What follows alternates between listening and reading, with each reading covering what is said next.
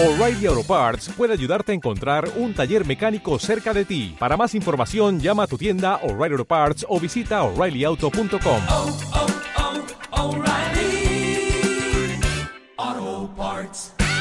no me parece que eh, las operaciones se parezcan o que puedan eh, can- canibalizarse la una a la otra, ni mucho menos. Yo creo que eh, la ampliación de capital de Santander a mí me parece que va a ser un éxito.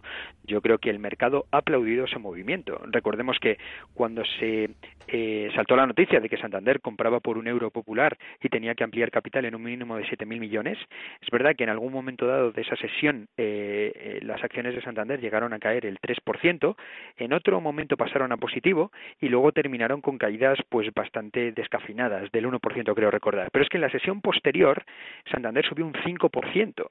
Es decir, yo creo que se puede dar por descontado que el mercado, los inversores eh, han aplaudido la operación, eh, le han dado su visto bueno y que esa previsión de impacto positivo de cerca de mil millones de euros en el beneficio de Santander en el año 2020 eh, ha sido superior desde luego que al desgaste de una nueva ampliación de capital de 7.000 millones.